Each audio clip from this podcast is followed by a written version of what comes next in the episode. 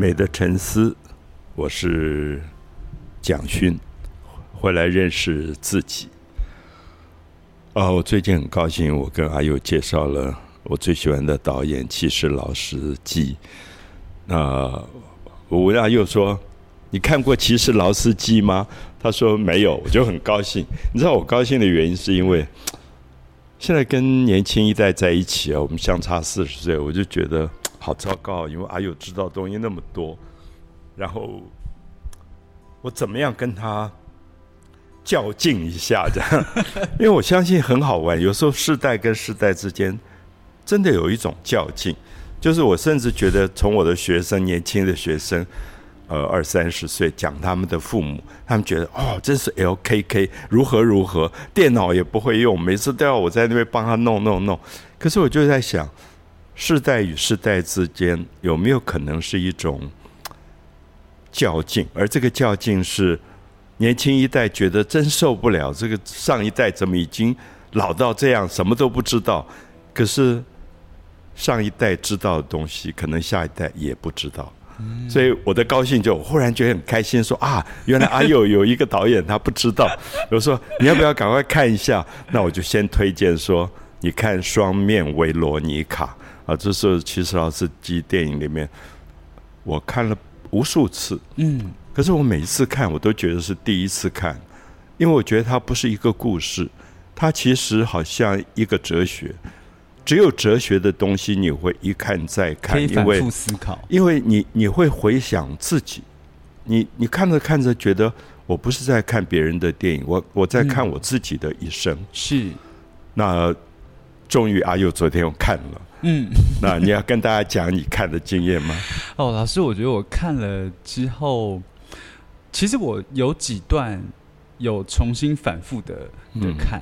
那我我看完，其实一个最大的感觉，可能我还在消化当中吧。但我看完最大的感觉，其实是有一种很深的恐惧。嗯哼，我觉得这个恐惧是来自于这部电影，它传达了一个生命本身。可能是虚无的本质，嗯，因为在里面有这样会不会爆雷？不过它是很经典的电影，应该没有爆雷的问题。很多人都看过，三十岁以下没有看。是，对，就是就是两个两个若维尼卡，他互相一个在波兰，一个在在法国，然后。两个人其实一开始并不晓得彼此的存在，可是在这个生命的过程当中，两个人是无形中互相的牵引跟影响。嗯，对。然后里面最后有一个超偶师的角色，他可能算是一个男主角，偶戏对操偶操偶师。我觉得这三个角色啊，在前面两个若维尼卡，他表现出来的。对我来说，一开始看的时候会觉得，其实好像有一种温暖，是你会开始相信，在人生当中最孤单、最寂寞的时刻，你可以去想象，在世界上有另外一个自己，不管是在现实世界或在精神世界上，想到这一点的时候，会觉得很温暖，觉得哎，自己好像并不孤单。在某一些突然觉得难过、突然觉得很悲伤的时刻，有可能是因为这个对方的影响。可是，再继续往下想的时候，我就突然想到，应该是尼采说的一个名言。他说：“当你凝视深渊的时候，其实深渊也在凝视着你。”我就开始想，如果这个世界上真的有一个另外的自己，不管是真实的还是在精神世界上的，那现在的这个我，此时此刻的我，有可能并。不是真实的，我可能是在代替另外一个很相像自己、类似自己的人活着，有点像他的附属品。就是这个感觉，就让我觉得生命的虚无的那个本质，会让我突然间不晓得该如何再去想下一步，会有一点无所适从。那当然，操偶师的这个角色。我觉得电影里面讲了一个还蛮关键的一个论点，是说，其实，在嗯人生里面的每一个选择，究竟是自己的决定，还是它是一个偶然的巧合？其实这件事情，它好像没有人能够说它到底是哪一个。那超偶师的这个角色，我看的时候，我觉得他就很像一股无形的力量，就是每一个人这个力量，或者是宗教也好，或者是政治也好，是那种最庞大的力量。其实我们每一个人的人生轨迹都。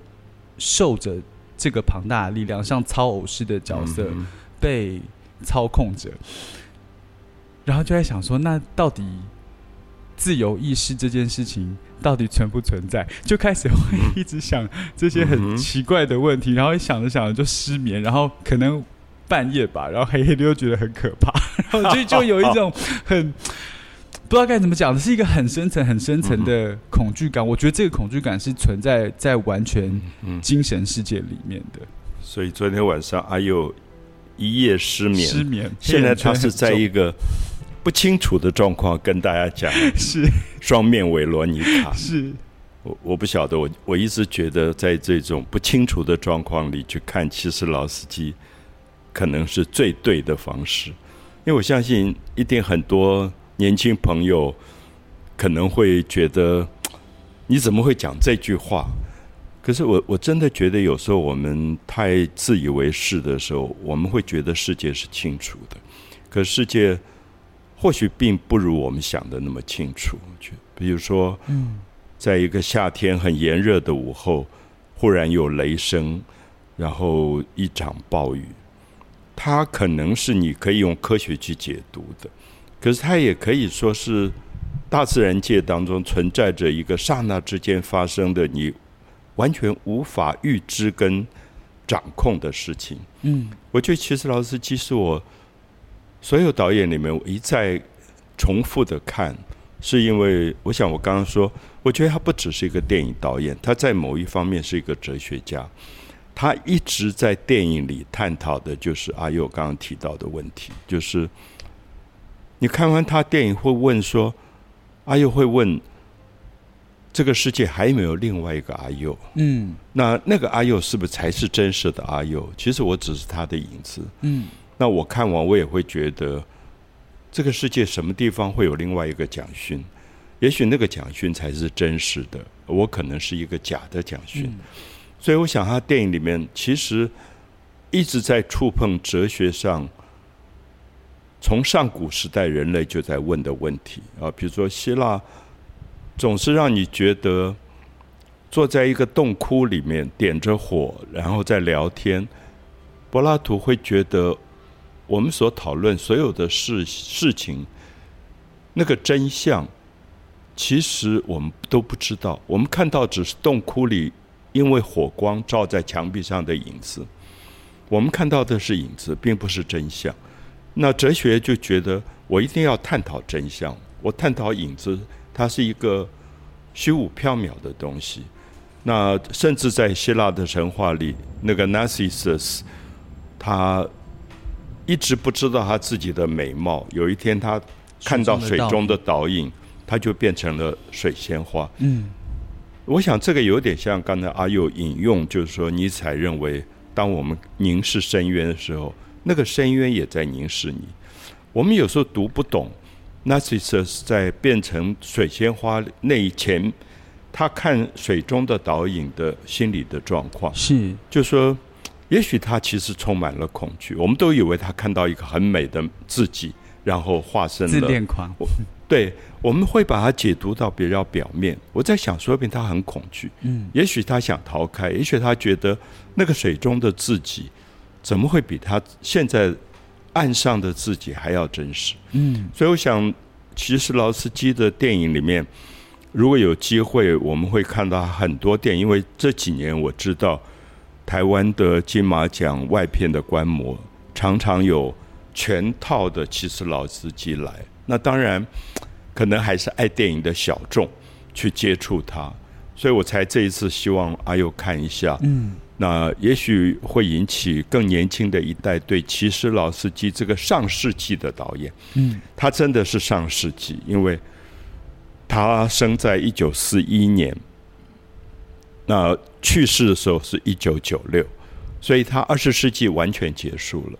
那我觉得他最奇特是一九四一年他生在波兰，那波兰当时是一个共产主义的国家，那非常保守，然后他们有双重的保守，一个保守是来自于波兰传统的东正教，就是天主教里面属于东方正教那个系统，它是更保守，因为他们相信的那个上帝是。完全像一个操偶师，可以操弄人的命运。就是我们会觉得读新约圣经里的耶稣，他探讨生命的时候，其实比较理性。可如果你读旧约的圣经，那个上帝是没有什么理性可言，他会在天上忽然觉得，哎。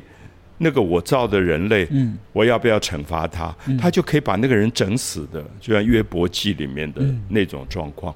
所以我自己读旧约，我一直有一种不可抗拒的恐怖。嗯，所以我曾经开过课讲过，其实劳斯基在一九八八年的十部电视纪录片叫《十戒》。嗯，我想阿友知道《十戒》。就是基督教里面最重要的十个戒律，那这十个戒律是规定人类绝对不能够犯的。那第一戒是什么？不可不信你的神。嗯，那我想，如果我们不是教徒，我们读到这一句，我们觉得太无聊了。这个怎么一个信仰？第一戒啊，第一个你不能够侵犯的戒律，就是说你不可不信你的神。可是我看十界第一部的时候，我真的吓坏了。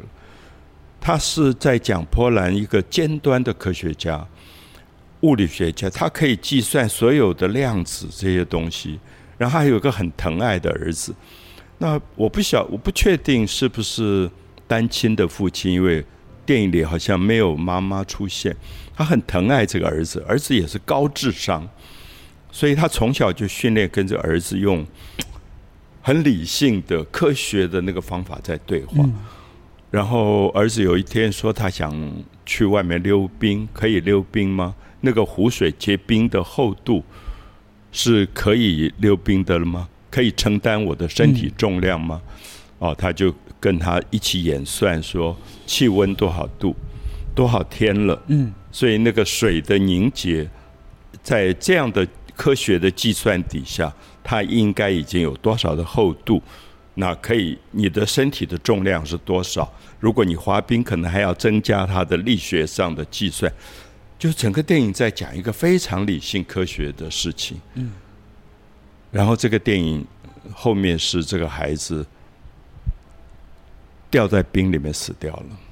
就当他尸体被捞起来的时候，那个父亲赶到现场，那种痛苦，我想还不止痛苦是。一种失败跟无奈，就是你面对一个全能的上帝，你忽然发现自己所有的智商、科学知识这么没有意义，所以他就到了波兰人都会去祈祷的教堂，把所有的神像打碎，把所有的人家祈愿的蜡烛推倒，这样。我觉得里面有一种悲伤的东西，说你不可不信你的神，就是那个神到底是什么？嗯，我想也许对华人来讲比较不容易理解，因为西方的宗教里有一个不可逆的宿命的东西。其实我相信现在年轻朋友如果玩塔罗牌、玩星座，其实是一个不可逆的宿命。嗯，你会相信这个世界上有一个东西远远比你要高很多，就像那个偶。它是因为很多线提着在动，它所有的语言动作都是因为那个线，而那个线操控在一个操偶师的手上，玩木偶的人的手上，那个才是上帝。我想这个意象让我对齐斯劳斯基充满了兴趣，因为我不晓得阿友有没有感觉，其实华人儒家的影响。孔子是不太相信神的。是，呃，我觉得在东方的宗教里面，少了西方宗教里面的一种霸权。是，就这个霸权，是老师刚才说的，你不可不信你的神，因为他拥有没有理由、没有任何情感，他有完完全全的没道理的决定权。是，所以我有时候很矛盾。我我在看其实劳斯基的传记，他在临死前，一九九年去世前，他把他自己一生完整的写完，然后就走。他好像知道他要走，然后我看到里面好奇怪，就是一九四一年诞生，大概在六零年代，就是波兰最共产主义的那个阶段，这个导演。每拍一部片子都要被人家审查，而且是荒谬的审查。我想现在年轻人也不太知道，台湾过去也有这种审查。我以前到新闻局看他们说哪一部电影啊要剪掉哪些段，我看说蛮好的，你们大概把最好的地方都剪掉。可他们就觉得，他们有一个观点就是说，文学电影是要经过审查。那这么好的一个导演在波兰。当时怎么忍受了这么霸道的一种电影检查制度？怎么那样子？你会觉得简直是一个苟延残喘的、没有自我的、没有独立个性的导演，怎么可以接受这样的审查？嗯。可是反过来，我一看，我就发现说，他在那个共产主义里看到了旧约圣经里的神，那个没有道理的、可以随便惩罚人类、可以随便压迫人类的那个神。所以，这是我对其实老世界一直矛盾的东西。我在想说，西方的世界，美国、英国、法国、德国，产生不了这样的导演，会不会因为他们没有其实老司机的背景？因为他是东正教的霸权，加上共产主义的霸权，两个东西合成，最后他在里面仿佛看到一点一点点他渴望的自由。而那个自由是非常荒谬的，就像维罗妮卡，他是波兰的维罗妮卡，她的声音好美，好美。嗯，我每次听到那一段，我都觉得啊，真感动，怎么会有那么美的声音？可是她自己知道，她那个最美的高音唱到的时候，她的心脏会出问题，她有心脏病，好像是因为那个心脏的痛，让她的声音可以达到这么美好的纯净的地步，而也因为那个。高音，他其实会死亡。嗯，我不知道他又了不了解，就是我们常觉得我们生命里要追求的最美的东西出现的时候，大概也就是死亡。是，其实离死亡很近。就是你很想去达到那个状态，可是你又怕。嗯，因为你知道你不能到那个巅峰，你到那个巅峰其实就是生命看到了本质了。嗯，而看到本质，其实就是要走的时候。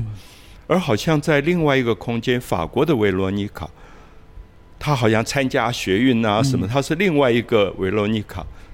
可是，在那篇心痛的时候，他好像有感觉。是，那我就觉得晚上我在抬头看满天的繁星的时候，我会感觉到另外一个星辰里，另外一个我的自己，嗯，在发生什么事情。所以，我想人类在古老的所有的哲学里，其实都在触碰。这个问题只是我不晓得，我们现在的教育反而不敢说的很清楚，因为好像觉得它是一个非理非理性的，就是呃，子不语怪力乱神。孔子也是，孔子觉得他不要讲怪力乱神，可是他没有否定它存在，说怪力乱神是存在，可是他觉得敬好最好敬而远之，这是孔子的态度。可是你长期不去谈它。那个神到底是什么？会被你忽略，而你会误以为现在乱七八糟那种人自以为是的意见就是真正的智慧。是老师，我觉得这个世界上有很多的事情，其实一直在教导大家如何去追求或是证明自己的存在。可是，我觉得其实老司机的电影里面，他会不会其实在告诉你接受自己的？不存在，其实比追求自己的存在是一个更难，可是他必须更应该去思考的事情。嗯嗯，他的因为存在跟不存在，可能就跟这两个维罗妮卡一样，其实他们是一体两面的，它并不是两个反方向的极端。是当你接受了自己。不存在的这个事实，嗯，之后，你的这个念头，寻找自己存在的念头，才会被完整，嗯哼才真正的得到了那样子的一个存在感。我我我最近有看到一个是我一个蛮喜欢的歌手，就是戴佩妮，他开了演唱会，然后他有说了一个在演唱会上好像有说了一句话，然后我就觉得也很发人省思。他说，后来他才发现，原来不被了解才是比较容易，而且是快乐的。嗯哼，就像我们所有的人，其实都很希望自己能够被别人了解，在追求这件事情。可是你越追求这件事情，其实自己越焦虑、越痛苦。嗯而我觉得，当你在希望别人可以了解自己的时候，同时那代表着你没有去了解别人。对，那当好像对于希望被了解这件事情放下这个执着的时候，你也可以去了解为什么别人没办法了解你的这个包容，嗯哼，反而让自己能够快乐起来。我觉得就让我刚好联系，我觉得很巧合，就是也刚好看了这部电影。嗯哼，像刚才我提到的说，能不能接受自己的不存在？我觉得是我看完这部电影之后一个让我失眠一个很长的思考。Yeah，对，所以还有好长好长一段时间没有做 DJ 了。是其实你真的应该要回来，因为我相信，呃，你的声音可以去跟很多人讲你清楚或不清楚的那个真实的现象，而且你今天告诉我说你觉得《双面维罗妮卡》是非常双鱼座的一个电影，我想真的真的是，因为它里面有这么多对那个美跟爱的眷恋到这种程度，好，嗯像伊莲雅歌，哇，真是美的不得了。而这个女演员，这个法国女演员，是其实老司机发现的。嗯他找到她的时候，好像二十岁才刚出头，然后根本没有名，嗯别人都还怀疑说你能够让他演这么重要一部电影，而且是一人监视两角嘛，他就很确信。我相信有时候人的直觉是比分析要清楚的，是就是他很确信伊莲雅歌会是最好的双面维罗妮卡的演员。果然，那部电影真的一炮而红。一个波兰寂寂无名的导演，在整个西方世界让大家跌破眼镜。而那个跌破眼镜，我觉得也是因为西方的世界太，西方人的世界太自以为是，嗯他们以为只有奥斯卡奖，他们以为只有威尼斯奖。嗯柏林影展，他们不知道在那个所谓他们看不起的落后的共产主义国家，竟然有一个这么惊人的导演触碰这么深的问题。是我其实我自己读到，其实其实老司机讲这一段，我也吓了一大跳。其实恰恰好是因为他如此被限制了思考的自由，他的思考才这么丰富。嗯就如果他是在美国长大，不可能是其实老司机。是他可能一辈子就在想我怎么样在奥斯卡拿到一个导演奖，是他根本在波兰是不可能去想这件事情，每天就在被那些党棍斗争，就是你这部段为什么要这样拍啊？检查他的思想。可他说那个时候他的思想是最自由的，嗯就当你不知道你的思想是受到限制、受到侵害的时候，你根本不知道思想的自由是多么多么的伟大。是所以我多么盼望年轻的一代，今天在台湾可能二十岁左右的，能够重新看维罗妮卡，重新读其实劳斯基，论其实劳斯基。也许他相信这个世界上没有哪一个人可以把他写得更清楚，所以他自己在走前，一九九零年去世前写了这本书《其实劳斯基论其实劳斯基》。那我觉得一直到现在我还在读他的书，看他的电影。